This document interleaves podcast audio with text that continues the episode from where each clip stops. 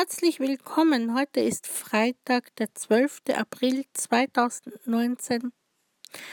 Heute ein kleiner Tagesimpuls, ein Spruch von mir, der da lautet Baumfreund. Gehe in den Garten oder in den Wald. Such dir einen Baum, er gibt dir Halt.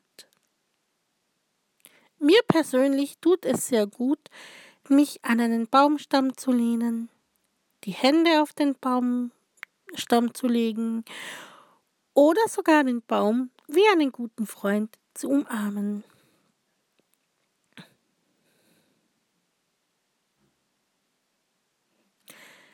Vielleicht kannst auch du dir etwas aus diesem Impuls mitnehmen.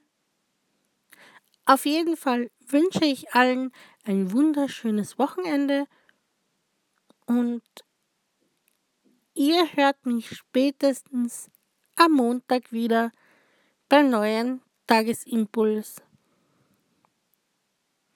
Einstweilen vielen Dank fürs Zuhören und auf Wiederhören.